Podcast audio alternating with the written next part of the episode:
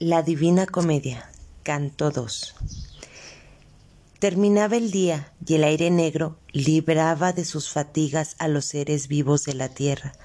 Solo yo me disponía a luchar sin descanso con el camino y la piedad que refiere la memoria que no se engaña.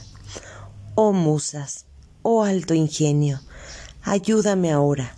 Oh mente que escribiste lo que he visto en esto se mostrará tu nobleza.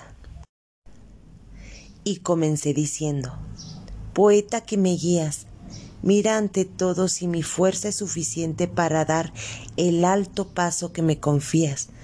Tú dices que el padre de Silvio pasó sin haber muerto con su forma mortal al siglo de los inmortales, pero si el, enemigo de todo mal le fue benévolo, pensando en el alto efecto que produciría y en quién era y en sus cualidades.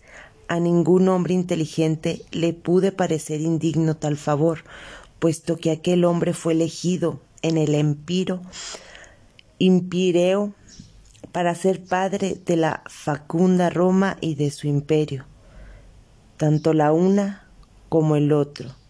Si se ha de decir la verdad, fueron establecidos para servir al lugar sagrado donde se sienta el sucesor del gran Pedro. Durante este viaje que tú cuentas glorificándolo, oyo cosas que fueron motivo de su victoria y del manto papal. Después el vaso de elección descendió a esos lugares para volver a reconfortarlo en la fe, que es principio del camino de la salvación. Pero yo, ¿por qué he de ir? ¿Quién me lo concede? Yo no soy Eneas ni San Pablo, no me creo ni nadie, me creo digno de tal honor, porque si me decido hacer este viaje, temo que me pueda ser una locura. Tú eres sabio y puedes entenderme sin necesitar de mis razones.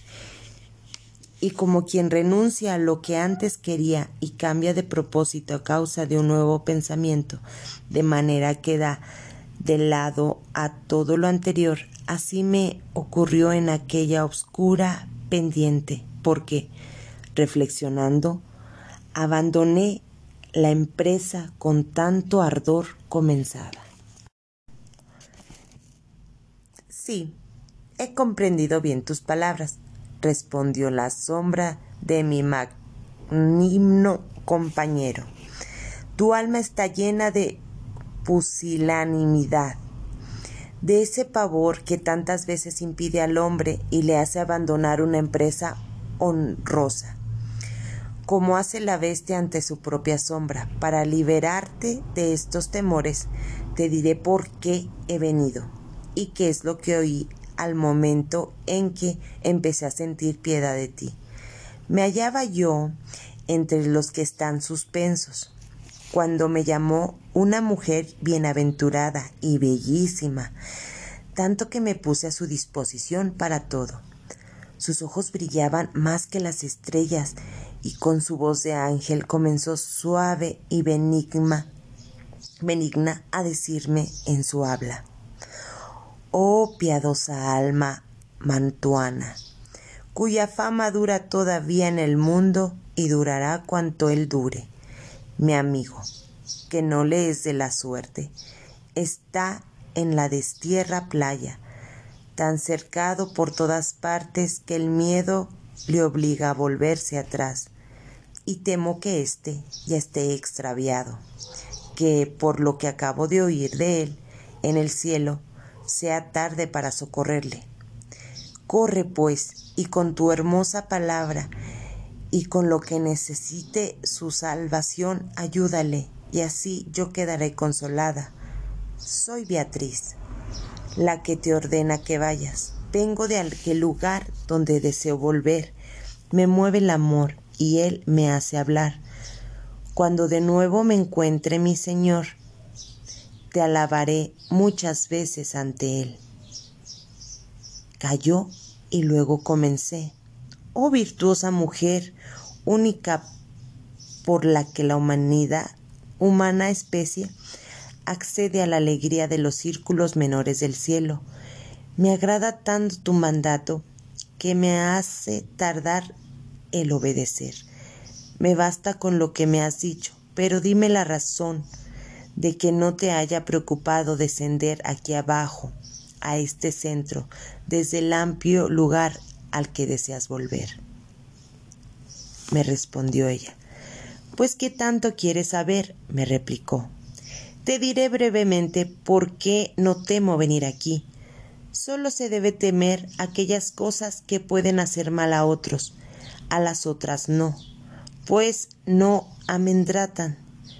La merced de Dios me hizo de tal manera que vuestra miseria no me alcanza, ni me asalta la llama de este incendio.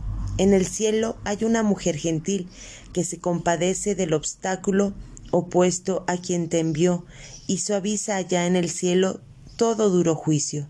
Ella llamó a Lucía y le dijo Tu fiel amigo tiene necesidad de ti y a ti te encomiendo.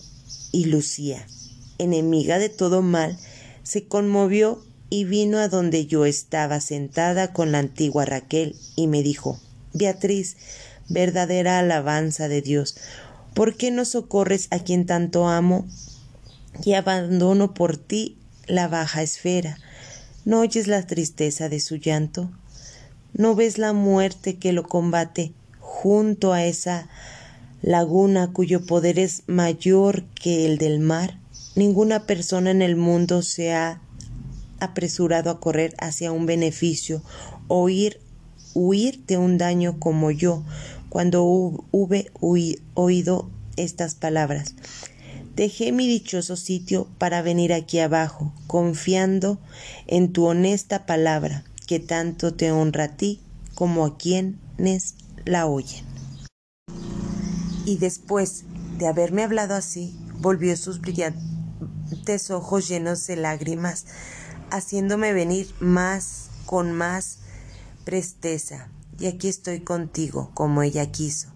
Te quitaré de delante de aquella fiera que te impedirá el camino más recto hacia el hermoso monte. Así pues, ¿qué ocurre?